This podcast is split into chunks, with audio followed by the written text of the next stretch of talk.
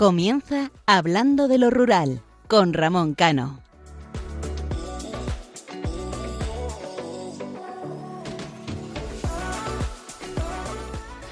Buenas noches, oyentes. ¿Cómo se pasan de rápido los 15 días entre programa y programa? No hemos terminado uno y ya estamos comenzando con el otro. La radio es así y los que somos apasionados de la comunicación es una sensación de bienestar y placer muy gratificante. Esta semana, el 21 de septiembre, se celebraba el Día Mundial contra el Alzheimer, esa enfermedad invisible que borra de la mente los recuerdos y las vivencias de las personas que la padecen. En España hay 800.000 personas aproximadamente que sufren esta enfermedad, una cifra muy elevada. Pero no solo la sufren aquellos que la padecen, también la sufren sus seres queridos más cercanos, que ven como en multitud de ocasiones no se les conoce, no recuerdan, y créeme que esa sensación es durísima. Parece que siempre hablo de lo mismo, pero la sensibilidad que siento con las personas mayores es enorme, con sus pros y sus contras. Aquí en este programa hablamos de medio rural. Casi siempre se enlaza pueblos con personas mayores. Por eso, una vez más, reivindico su figura. La importancia que tienen los mayores para los pueblos. En primer lugar, como habitantes del medio rural que son. Segundo, como personas que entregaron su vida, su vida en sacrificio de las generaciones futuras. Y en tercer lugar, como guarda y custodia de un territorio, de sus conocimientos, vivencias e historias. El medio rural no se puede entender sin ellos. España, en sí como nación, tampoco. En España existen 9,38 millones de personas mayores de 65 años. Quiero recordar que en el medio rural viven 7.535.929 personas, según los datos del año 2020, lo que representa un 15,9% de la población. De esa cifra, un total de 2,1 millón de personas son mayores de 65 años que residen en zonas rurales. En el año 2019, en pleno apogeo de mi actividad en defensa del medio rural, un periódico de ámbito nacional hacía un artículo sobre el auge y el arraigo que tenían las personas mayores en los pueblos. Y desde hace tiempo siempre digo lo mismo. Y repito, me repito muchas veces. Queremos fijar población, ya sea de jóvenes, mujeres, emprendedores o inmigrantes. Nos paramos a pensar cómo buscar alternativas a la despoblación y no nos damos cuenta que la solución está ahí. La oportunidad ya existe y ponemos la visión en modo distancia y no vemos de cerca. Los mayores son fuente de oportunidad, de fijar población, crear empleo, reactivar la economía y el dinamismo. ¿Alguna vez lo habéis pensado? Solo hace falta adaptar el municipio a sus necesidades, crear formación para cuidadores, tecnología para conectarles con sus familiares y en el fondo todo es una cadena. Una adaptación necesaria y obligatoria, no solo de las personas mayores, sino de todos y cada uno de las necesidades que cada municipio y población tiene. La gente en un porcentaje pequeño quiere irse a vivir al campo, como dicen.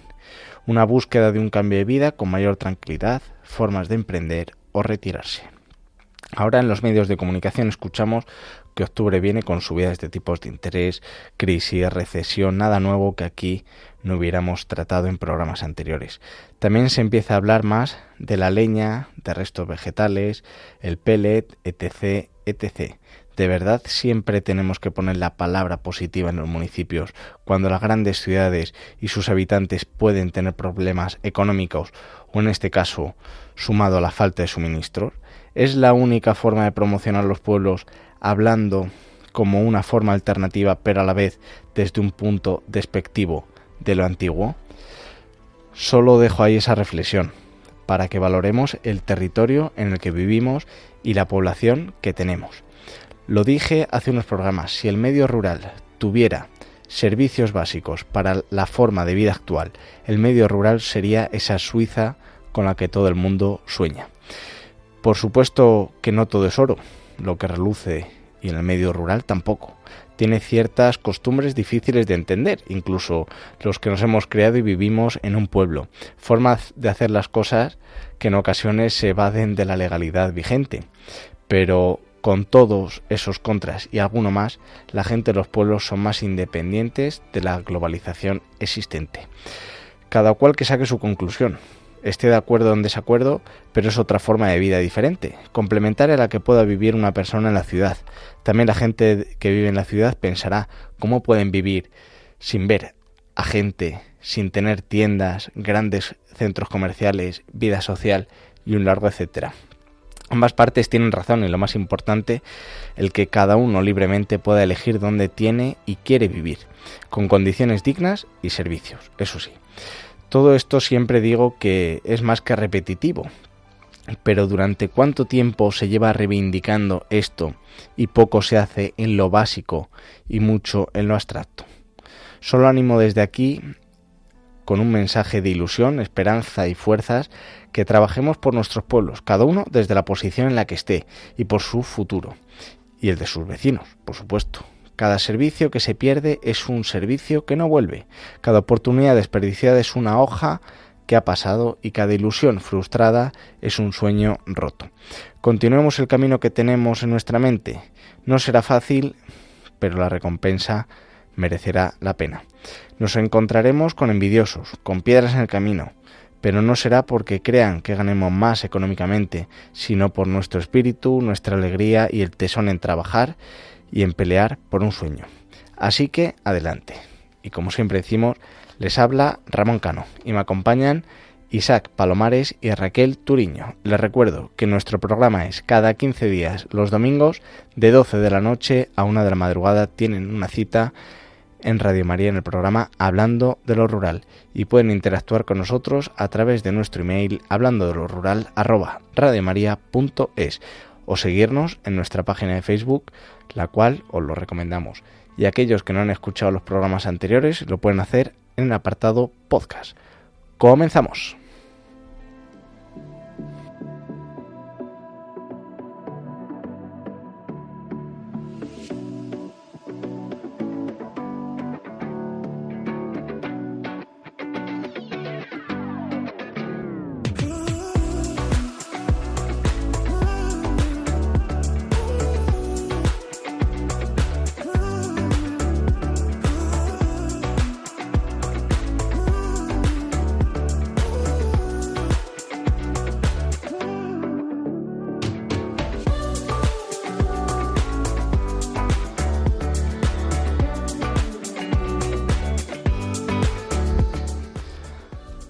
Isaac, muy buenas noches. Muy buenas noches, Ramón. Muy buenas noches, queridos oyentes. Una noche más aquí en Hablando de lo Rural en Radio María, lo cual es un auténtico placer. Esta noche estamos tú y yo solitos. Eh, Raquel no nos puede acompañar en esta madrugada, pero seguramente no nos aburriremos. es nunca. Nosotros nos lo pasamos muy bien. ¿Y qué nos traes hoy? Porque estamos siempre esperando tu editorial para que nos agrade en esta madrugada. Vamos a intentar sorprender. Vamos a ello. Pues vamos a ello.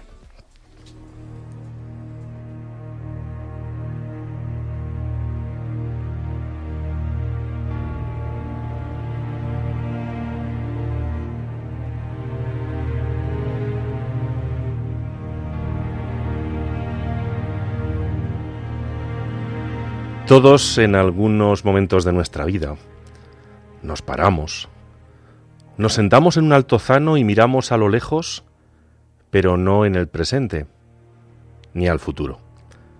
Miramos al pasado y recordamos a personas que han formado parte de nuestra vida y que nos han marcado, que nos han dejado una huella profunda en el corazón, en esa parte del cerebro que produce serotonina, la sustancia de la felicidad. Creo que todos tenemos muchas personas serotonina y entre ellas se encuentran siempre los maestros, las maestras, que nos han transmitido su enseñanza, su sabiduría, sus principios, sus valores cristianos.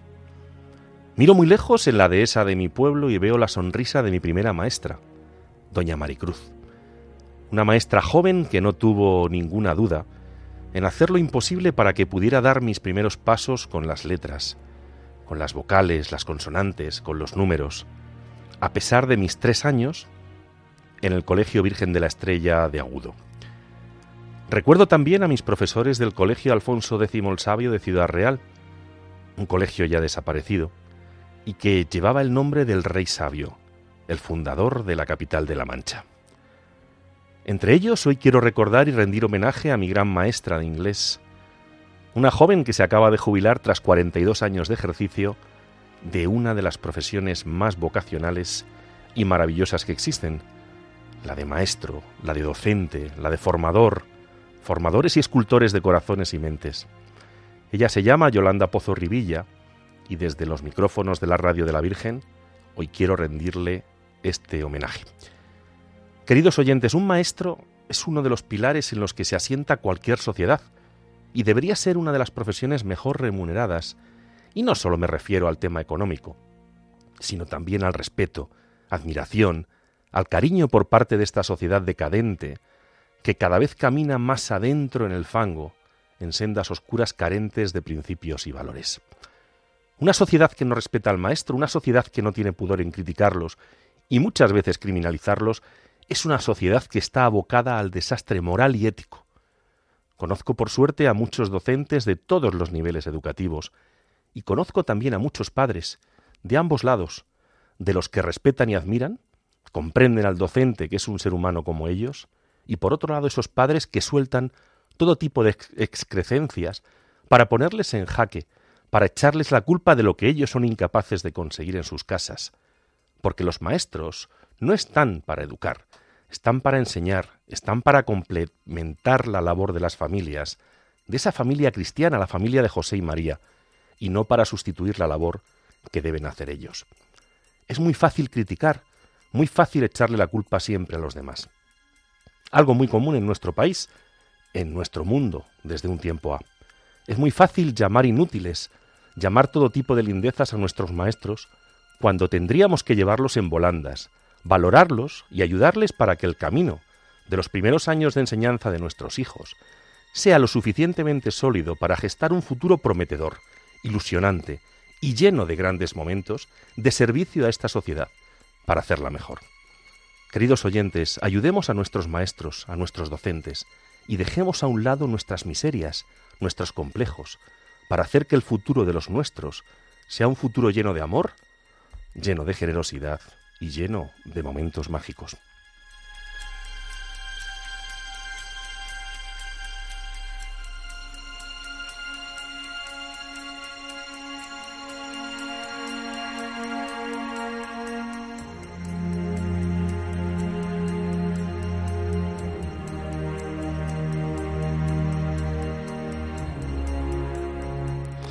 Pues un homenaje precioso a esos docentes que tanta falta hacen en este país. ¿eh? Y que tampoco valorados están, Ramón. Yo muchas veces me da mucha pena y yo que también he tenido la suerte de dar, de dar clase eh, desde muy jovencito, me, apena ver cómo, muchos padres eh, los critican de forma inmisericordia cuando los que tendrían que mirarse a un espejo son ellos. ¿Cómo han cambiado los tiempos? Seguramente cuando tú estudiaste, Isaac, a, cómo es a los a la juventud actualmente, ¿no? De, cómo se respetaba al maestro y los padres eran los primeros que lo respetaban y muchas veces, no quiero hablar en este caso en términos generales porque seguramente la mayoría de los padres respeta a los profesores y si le tienen que dar un, una pequeña charla a sus hijos seguramente se lo den, pero cómo han cambiado los tiempos, ¿eh? una sociedad, lo hemos hablado aquí mucho, una sociedad con valores lo cual había una autoridad, no ya no solamente un profesor, sino un policía, un médico, también muchas veces a los médicos se les ataca y sufren ciertas agresiones, a un conductor de autobús por decir ponte la mascarilla o por favor quita la música. La autoridad yo creo que lo que se ha perdido en este país es el respeto también y los valores. Estoy totalmente de acuerdo. O sea, fíjate cómo he citado yo a mi primera maestra, doña Maricruz. Para mí siempre será doña Maricruz. Era una forma de, mostrar el respeto y seguro que muchos de nuestros oyentes esta noche recordarán aquello que decían nuestros padres cuando venías del colegio y te habían castigado los, maestros. Les decían, me han castigado, por algo habrá sido. Y encima te daban un cachete ellos. algo, algo habrás hecho. algo habrás hecho. Algo habrás hecho.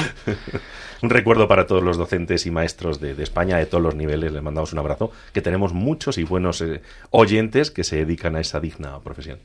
pues desde aquí, desde hablando de lo rural, que además los profesores hacen una magnífica labor en ese medio rural.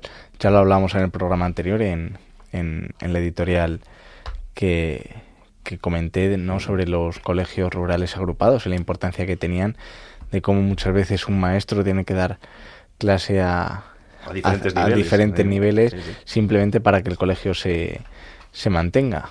Y eso que ahora ya las comunicaciones entre los pueblos, pero no me quiero imaginar hace años el maestro que venía de, de cualquier capital de provincia iba a un pueblecito pequeño, lo que suponía llegar y Alucinaban. Alucinaban, efectivamente. Pues vamos a comenzar con, con el programa. Hoy en la sección La voz de los pueblos nos, nos desplazamos hasta un nuevo territorio, en este caso es la Comunidad Autónoma de Extremadura.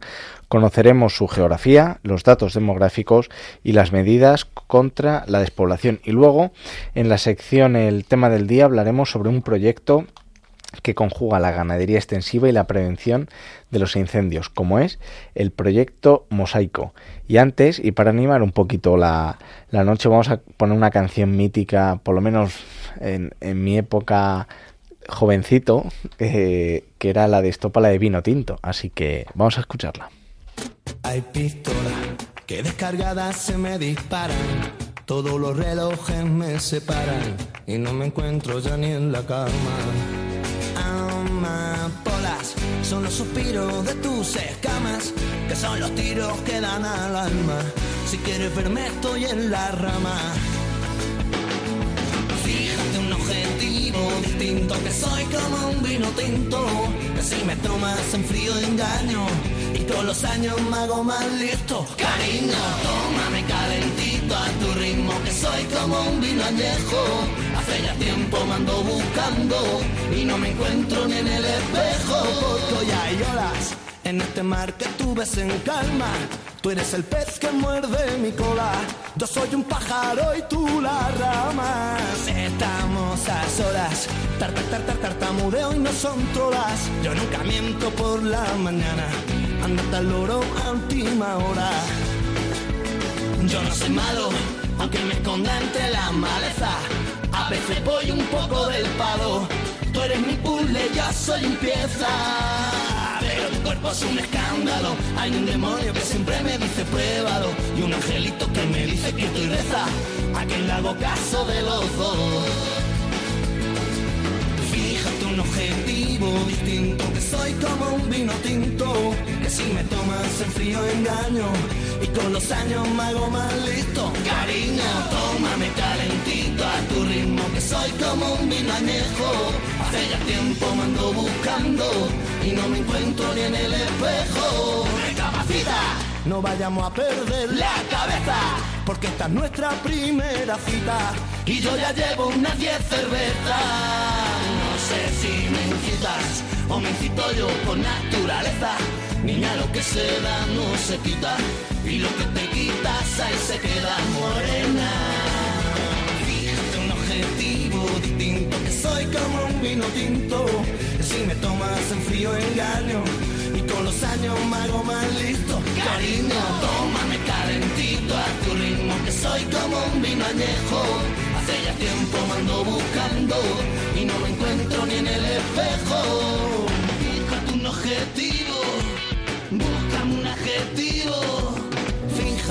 Objetivo distinto, que soy como un vino tinto. Que si me tomas en frío engaño y con los años me hago más.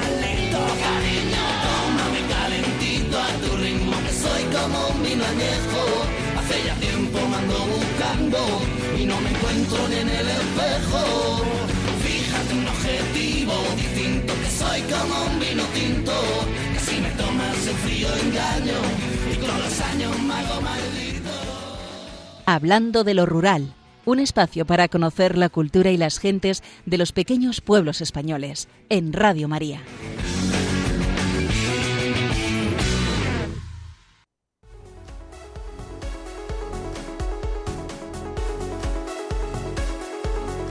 La voz de los pueblos.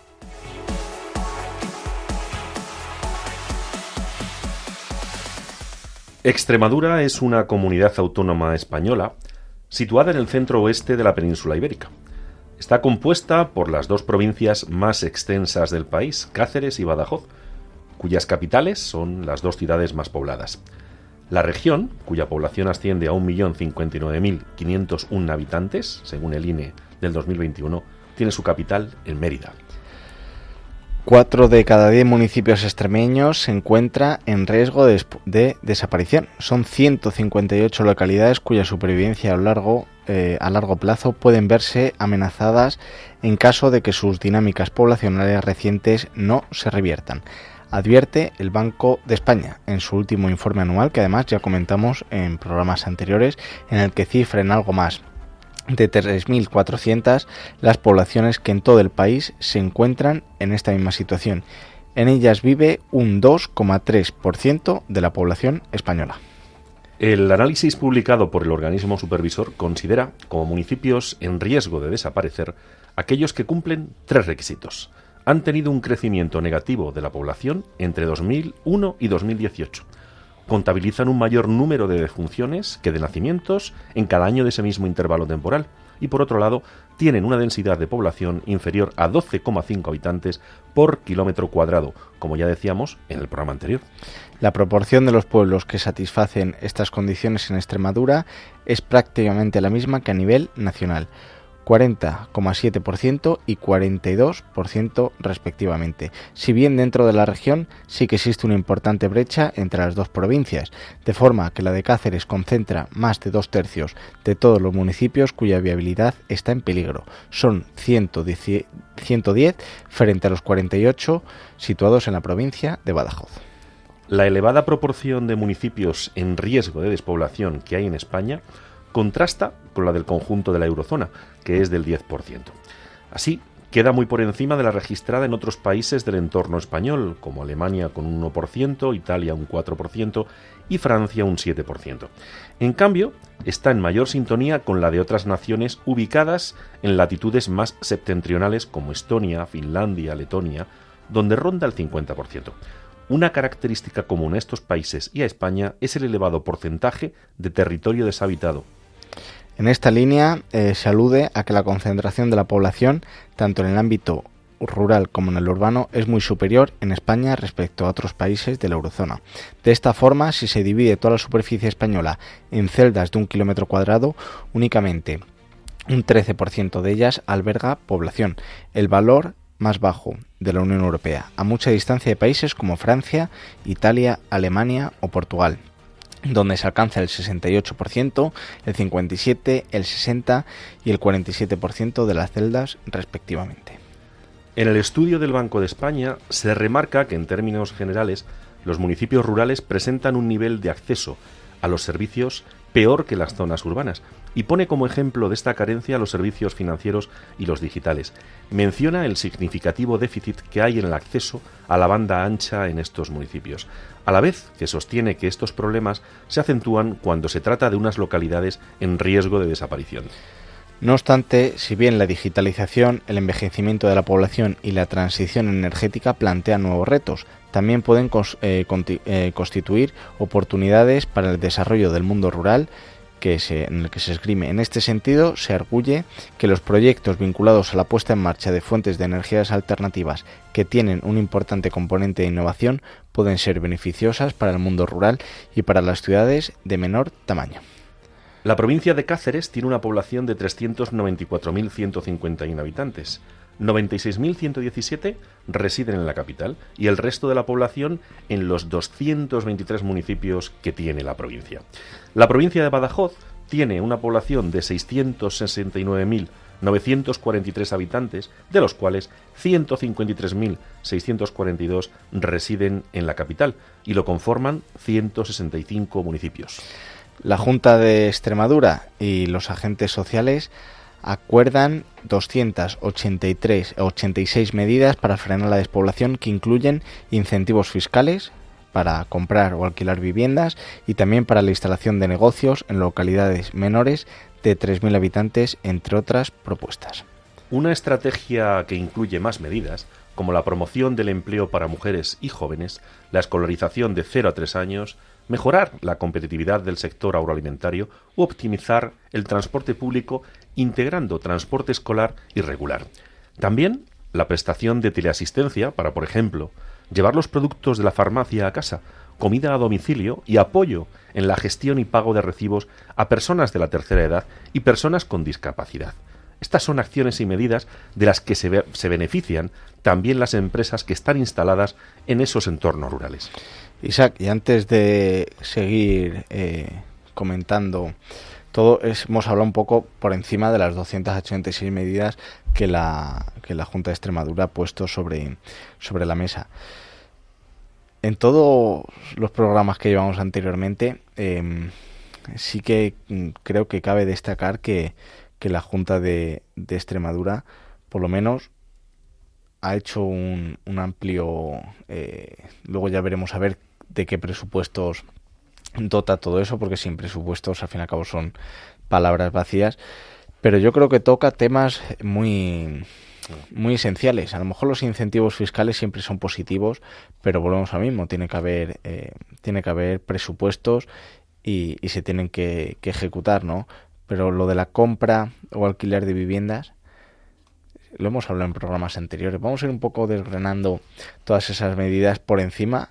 Luego ya iremos viendo también, porque esto, estas medidas lo aprobaron recientemente eh, y también es un punto negativo, ¿no? En contra de, de la Junta de Extremadura porque estamos en 2022.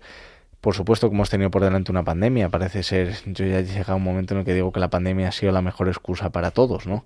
Porque no han sabido trabajar en, en ese tiempo, eh, ver realmente los problemas y parecía que la pandemia había paralizado absolutamente todo. Por supuesto que lo ha paralizado, pero yo creo que también ha demostrado la brecha o las deficiencias que tiene, que tiene este país que tiene este sistema, que tienen las administraciones públicas, que te voy a contar a ti, ¿no? En, en, el tema de la justicia, ¿no? Si en esa pandemia se hubiera aprovechado seguramente a digitalizar todos aquellos bloques de, de, papeles, ahora que estamos hablando mucho del teletrabajo y de que los funcionarios puedan teletrabajar tres días a la semana, eh, también la justicia podría, podría hacerlo, pero seguramente con todos esos expedientes en formato papel que tienen eh, no pueden, ¿no? Pero vamos a centrarnos que siempre nos acabamos yendo por, por otros, otras sendas. El alquiler y, la compra de vivienda. Mm, ¿Qué gran problema tiene el medio rural? Ya no solamente en casas antiguas, en proindivisos, en, en falta de suelo urbano para construir, yo siempre digo que eh, además ahora estamos en un periodo en el que prácticamente todas las comunidades autónomas están sacando el bono social al alquiler, las ayudas al alquiler, a la adquisición de, de vivienda. Eh, esto es un primer paso, lo de la compra y alquiler en, en el medio rural pero no estamos construyendo siempre, repito lo mismo, pero es que yo creo que el oyente tiene que conocerlo y tiene que saber el por qué siempre repetimos lo mismo. ¿No crees que estamos empezando la casa por el tejado? Yo creo que sí. Además, eh, tengo el privilegio de conocer muy bien Extremadura. O sea, yo, mi pueblo agudo está en las lindes de Badajoz. O sea, yo estoy a, a seis kilómetros de Extremadura y tengo una parte importante de, aparte de, de castellano manchego, de extremeño. Pero yo, una de las preguntas que me hago muchas veces, Ramón, es ver hay un montón de casas en los pueblos que están vacías, un montón de casas eh, que acabarán cayéndose si no se mantienen. Eh, hablas de que no hay suelo urbanizable, pero es que hay un montón de viviendas que ya están construidas, que se podría gestionar el alquiler, se podría crear algún tipo de organismo para ayudar a que los propietarios de esas viviendas pues puedan obtener unos rendimientos. Y de eso no está cayendo nadie. O sea, en mi pueblo hay un montón de casas en venta o en alquiler casas fantásticas, casas que, que, insisto, si no se cuidan, se van a acabar cayendo. Entonces, la, no podemos empezar la casa por el tejado y yo creo que sería muy importante eso, crear algún tipo de agencia que gestionara, eh, no so, o sea, una agencia pública que gestionara todo esto y que ayudara a que a focalizar población y que fuera mucha gente a vivir a los pueblos. Lo hablábamos en uno de los primeros programas eh, de cómo muchos ayuntamientos cuando se empezó a hablar de la despoblación, yo creo que querían marcarse el tanto de salir en los medios de comunicación y todo el suelo que tenían en casco urbano lo vendieron, pero en vez de poner como condición que fuera primera residencia, Les da igual, con que se lo compraran. ¿Qué ha, pasado? Que se han hecho segundas residencias, pero eso no ha fijado población. Lo que tú dices, los bancos de viviendas. Los bancos de viviendas sería perfecto. La Junta de Castilla y León, además, cuando eh, estábamos en, hablando de, de Castilla y León, que nos tiramos un montón de programas, tenía el programa Rehabitare, que era para la construcción y seguramente eh, muchas más comunidades autónomas mm, que tienen un, un territorio rural muy extenso también lo, lo tienen. Pero yo voy más allá tenemos un plan, pongámonos en, en el caso, en una utopía, ¿no? Sí. Que tenemos un plan de viviendas, de rehabilitación y, y, sobre todo gestión de viviendas que a lo mejor no están, no están ocupadas. ¿Con eso solamente se frenaría la despoblación? No, no, porque eh, antes comentabas el tema de, las nuevas tecnologías, el tema de la, o sea, por ejemplo, hay muchísimos pueblos en Extremadura que no tienen fibra óptica, eh, las nuevas tecnologías no llegan. Y me, me estaba acordando ahora mismo, hace, hace ya algunos programas, hablábamos del teletrabajo, si había llegado para quedarse. Pues esto es igual que el papel de la justicia, el papel en la justicia. Hace, hace un tiempo se decía, va a desaparecer el papel, todo va a ser eh, electrónico, todo va a ser digital. No. ¿El teletrabajo ha venido para quedarse? Pues fíjate, a medida que van pasando los, las semanas, yo creo que no. O sea, la gente al final somos de una forma de ser en este país que necesita estar en su puesto de trabajo de forma presencial. Estuvo muy bien durante la pandemia. Lo que yo creo que sí tenemos que hacer es prepararnos por si en algún momento dado vuelve algo parecido para que todas las administraciones, todos los hogares estén preparados para que podamos teletrabajar. Pero es que ya, como ha pasado, esto es lo que pasa siempre en España, ya ha pasado, ya no nos acordamos. Ya no nos acordamos. Hay, hay cientos de miles de muertos. ¿Quién se acuerda ya de los muertos por la pandemia? Sus familiares, sus amigos. Entonces, yo creo que mmm, focalizar población tal como está la situación está siendo muy complicado y los municipios deberían, deberían hacer algo. Y no solo ahora que se acercan elecciones, porque es curioso, durante, eh, durante mucho tiempo, ¿quién, ¿quién hablaba de la España vacía, de la mal llamada España vaciada, del mundo rural? Pues cuatro locos hablando mal y pronto como tú, yo, Raquel y poco más. Pero ahora se van acercando las elecciones y todo el mundo planes, planes, proyectos, proyectos. Pero si no les va a dar tiempo a ponerlos en marcha. Si es que quedan cuatro días. En mayo tenemos elecciones. Aquí el que nos lleve siguiendo desde que comenzamos va a decir, estos tíos están auténticamente locos, pero dicen verdades.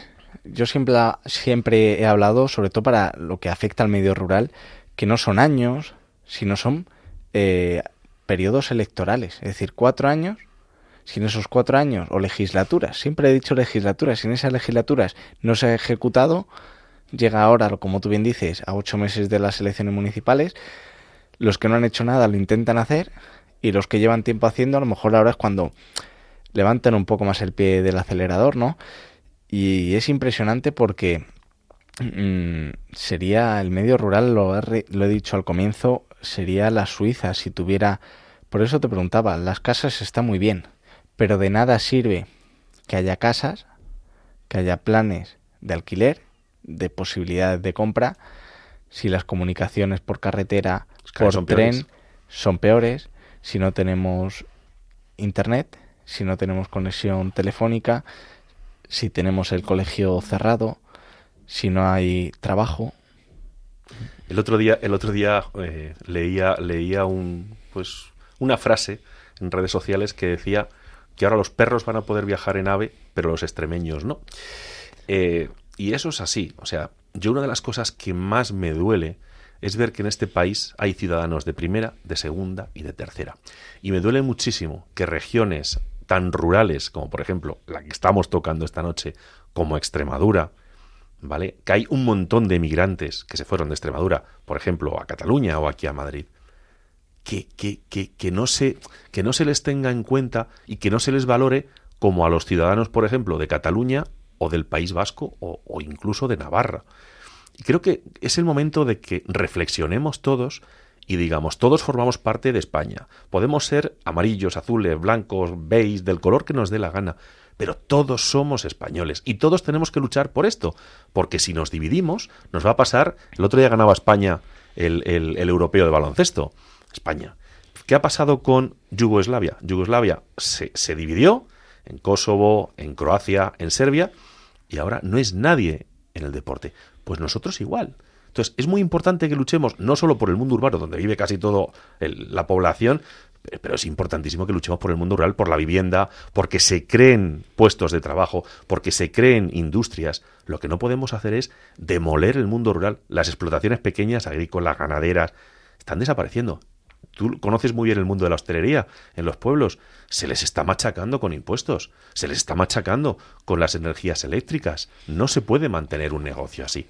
¿Cuántos negocios, más Ramón, no van a cerrar en los próximos meses? Sobre todo porque tú lo has dicho hay ciudadanos de primera y de segunda, pero solamente en algunos aspectos.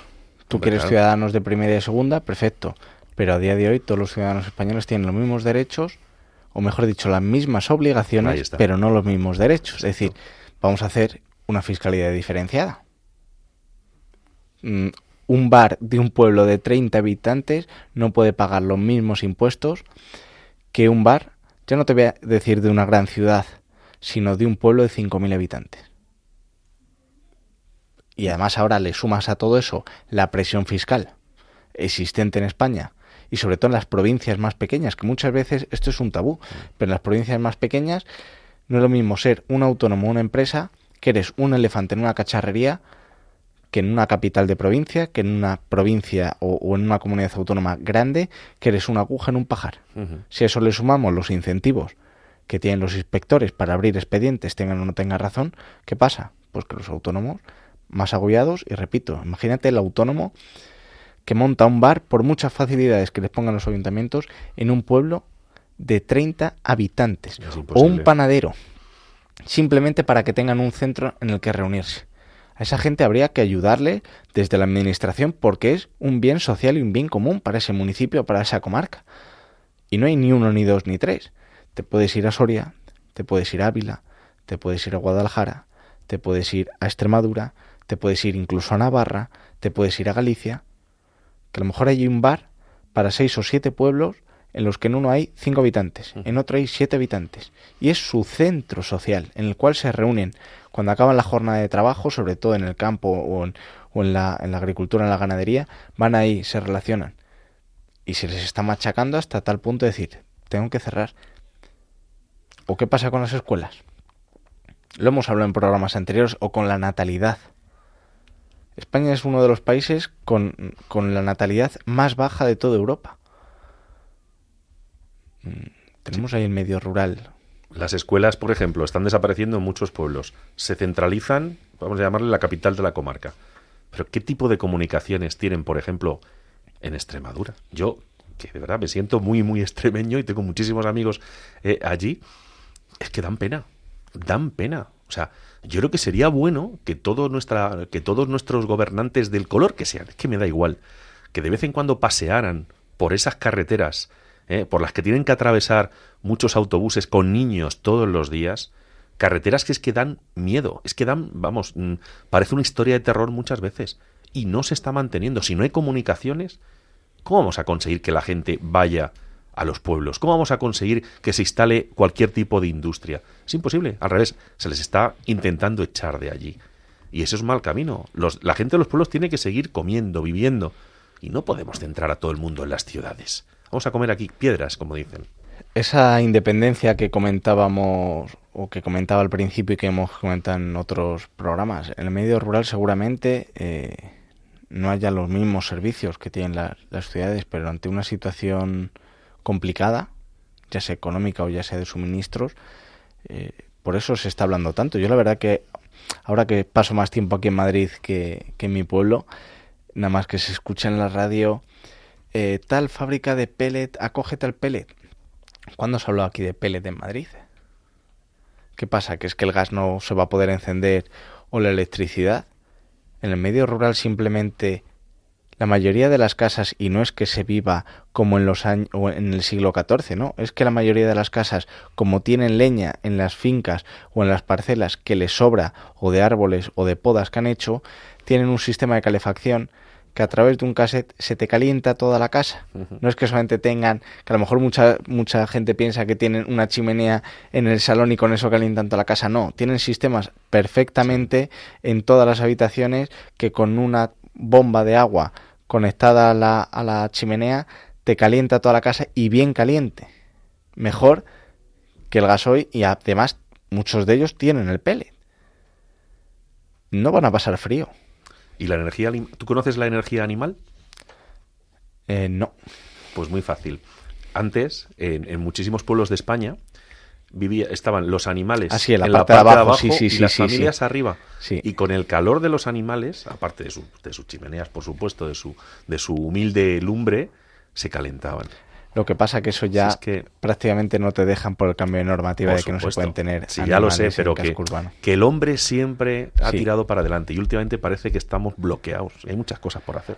¿Qué te parece si después de este buen monólogo, que yo creo que es una realidad, que hay mucha gente que nos escucha en los pueblos dirá, pues estos dos locos tienen razón, si escuchamos una canción preciosa, solamente vamos a dar el nombre del autor, Los Cabales.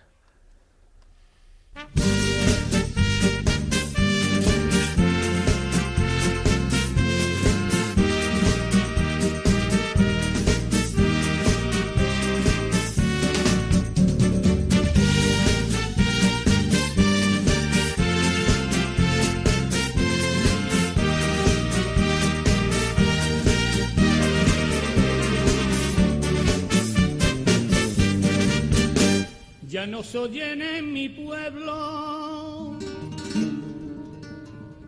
Aquellos cantes de trilla, aquellos cantes de trilla. Ya no se oyen en mi pueblo aquellos cantes de trilla, ni mozo por los caminos con mula, con campanilla. Y si yo cierro los ojos en el ayer me sumerjo y sin quererlo a mi infancia regreso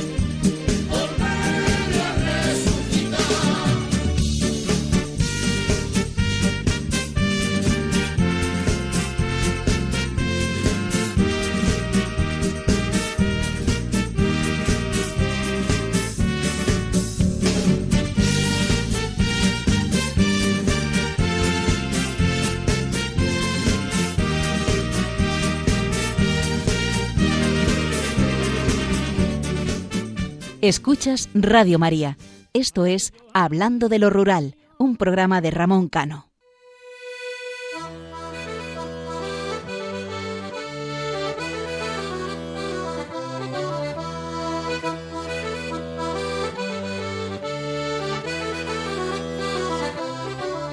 El tema del día.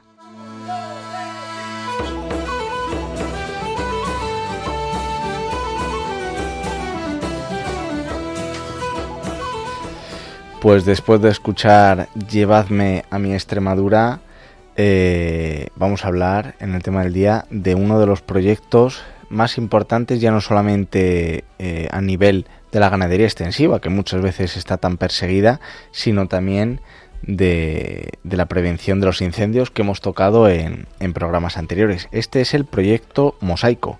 Una de las estampas más recordadas del incendio que asoló Portugal en junio fue una pequeña parcela en la quinta da Fonte que sobrevivió a las llamas. Permanecía verde mientras todo a su alrededor había sido pasto de las llamas. La parcela se convirtió en una pequeña isla que sobrevivió al fuego gracias a una gestión adecuada del territorio frente a los monocultivos de pino y eucalipto. Acogía una eh, variedad de cultivos y vegetación donde el castaño y otras especies autóctonas formaron un cortafuegos natural. La filosofía de este proyecto, el proyecto Mosaico, parte del mismo principio, el fomento de una gestión heterogénea en diferentes cultivos y vegetación, a lo que se une un uso correcto del territorio con los cortafuegos naturales gracias a las actividades ganaderas y agrícolas que además generan riqueza en el territorio.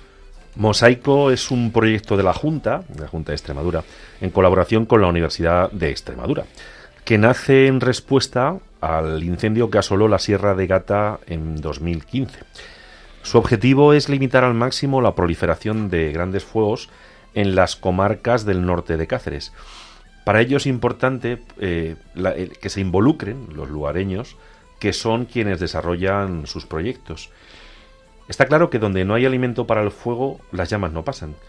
Y el proyecto Mosaico introduce el aprovechamiento del pastoreo junto al uso ganadero y agrícola.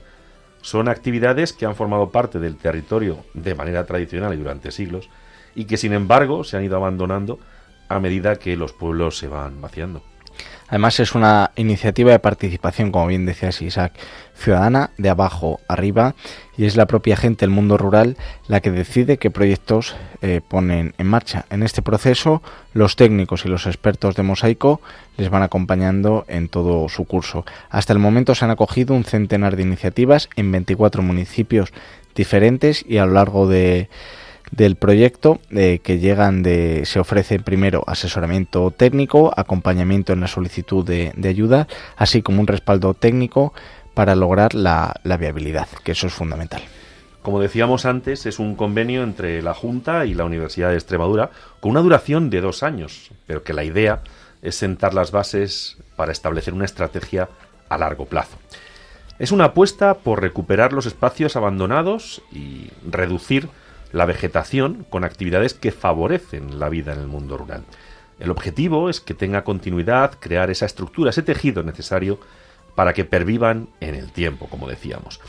Las iniciativas se pueden clasificar en cuatro categorías diferentes. Una primera, eh, cultivos agrícolas, que permiten reducir el combustible. Hasta ahora los proyectos que han llegado han optado por plantar cultivos de aromáticas, de frutales o forraje para el ganado. Otra de las propuestas es el uso ganadero, con la gestión de ganado caprino, muy eficiente a la hora de eliminar combustible vegetal, también el aprovechamiento de la leche, que permite transformar la materia en productos como el queso, y otra de las propuestas es el aprovechamiento forestal, donde la estrella es el castaño. Es una especie deficitaria en estos momentos en España, a través de la vispilla al castaño, es responsable del proyecto Mosaico, eh, explicaba que se necesitan 40.000 nuevas hectáreas para cubrir la demanda que existe y en las urdes, por ejemplo, se dan las condiciones idóneas para su crecimiento. En materia de gestión del territorio se acompaña tanto a ayuntamientos como a comunidades de propietarios y en el caso de Descar eh, Camaria, junto a Río Arrago, donde se concentran miles de hectáreas de pinares en parcelas privadas sin ningún tipo de gestión. En este sitio, los vecinos han cedido la gestión de 4.000 hectáreas a la Administración para crear un monte llamado Monte Protector. La Junta se hace cargo de la explotación del terreno y los vecinos, que no pueden hacerse cargo de las tierras, van a recibir los beneficios que aporta esa explotación y al mismo tiempo logran reducir los riesgos de incendio. Otro caso importante es el de Acebo, donde existe una gran extensión con muchos propietarios que no dividieron la tierra. Mosaico les acompaña tras la creación de una junta gestora que se va a encargar de trabajar las tierras en nombre de todas las personas propietarias. Y fíjate, Isaac, que otro proyecto similar al proyecto Mosaico tiene lugar en Gran Canaria, con el nombre de la iniciativa Gran Canaria Pastorea. Los primeros pastores de Gran Canaria que han colaborado para reducir la vegetación en los montes y cauces de barranco de la isla, a cambio de un pago por sus servicios forestales, han comenzado ya a percibir la remuneración pactada con el Cabildo y se trata de siete de los 35 pastores que participan en este proyecto de Gran Canaria Pastorea. Hay diferentes zonas estratégicas de Acusa, en Artenara, varios barrancos de la aldea, el barranco de San Miguel de Valsequillo, dos áreas distintas en Tejeda y en Telde, y se han visto despejadas de combustible forestal gracias a una acción dirigida de ovejas y cabras que contribuyen a reducir la biomasa y evitan la propagación de los incendios forestales. El pastoreo se realiza en montes y cauces públicos, como decíamos, definidos de antemano con la Corporación Insular por su valor estratégico, principalmente en los cauces de barrancos, los ejes de cresta principal y los puntos estratégicos de gestión PEG. Con esta medida, el Cabildo es pionero una vez más en su adaptación al cambio climático y la prevención de grandes incendios forestales con la puesta en práctica de herramientas de gestión medioambiental propias del siglo XXI, como son los pagos por servicios ambientales. Esto es muy sencillo, es para que no, lo entienda. Los ganaderos y agricultores en el proyecto Mosaico realizan un trabajo en gestión en, en monte público y lo suyo es que sean compensados económicamente. De esta manera al fin y al cabo eh, ganan todos. Y la aplicación de modelos de pago por servicios ambientales ya extendidos en otras partes del mundo fomenta la conservación y uso de los ecosistemas al hacer corresponsable al sector privado en un intercambio que genera además nuevas oportunidades de desarrollo rural y ayuda a que se mantengan las actividades económicas tradicionales como el pastoreo que tanto contribuye a generar un paisaje mosaico adecuado a la prevención de incendios. Y es la primera vez que se lleva a cabo en una isla una remuneración a los pastores por su, por su contribución a prevenir incendios. Gran Canaria Pastorea es un proyecto del Cabildo de Gran Canaria por el cual se adjudican superficies en montes públicos y barrancos, se remunera a los pastores por prevenir esos incendios forestales, eh, con lo que se conoce el pago por servicios ambientales. Es un incentivo económico que reconoce las acciones, las prácticas asociadas a preservación y restauración de ecosistemas, que va a estar condicionado a unos resultados medibles y consensuados de antemano. Fíjate, Isaac, lo que decíamos al principio. Muchas veces ponemos la mirada en modo distancia y no, no vemos de cerca. El sector primario tan abandonado en nuestro país. Y tan maltratado. Y tan maltratado, que además eh, lo comentabas tú, 6.000 explotaciones eh, eh, ganaderas cierran al año, si no recuerdo mal. Sí, lo dice hace unos meses. Y, y, estamos teniendo un problema que son los incendios forestales, la gestión forestal, porque al fin y al cabo los usos tradicionales se están perdiendo, la agricultura, sobre todo en zonas de montaña, se está perdiendo. Y el, medio ambiente eh, mal entendido, el mantenimiento del medio ambiente mal entendido, porque la gente no se da cuenta de que el no conservar o limpiar los montes es como si continuamente estuviéramos echando gasolina esperando que caiga una cerilla o una colilla para que se pegue fuego. Y de esto, de verdad, los ecologistas, yo no sé dónde han estudiado, yo sé qué ideas tienen en su cabeza, pero creo que están haciendo muchísimo daño y me da igual, insisto otra vez, el color político, muchísimo daño a nuestro ecosistema. Pues con estos dos magníficos proyectos eh, que defienden, fijan población y mantienen los usos y costumbres, sobre todo el sector primario, no nos queda otra, Isaac, que despedirme. Despedirme de ti. Gracias nuevamente por estar en este programa. A ti siempre. A Raquel, que seguramente nos está escuchando, eh, te esperamos en, en, el próximo programa. Y a todos nuestros oyentes, muchísimas gracias una madrugada más por acompañarnos aquí en Radio María en el programa Hablando de lo Rural. Nos vemos. Un fuerte abrazo.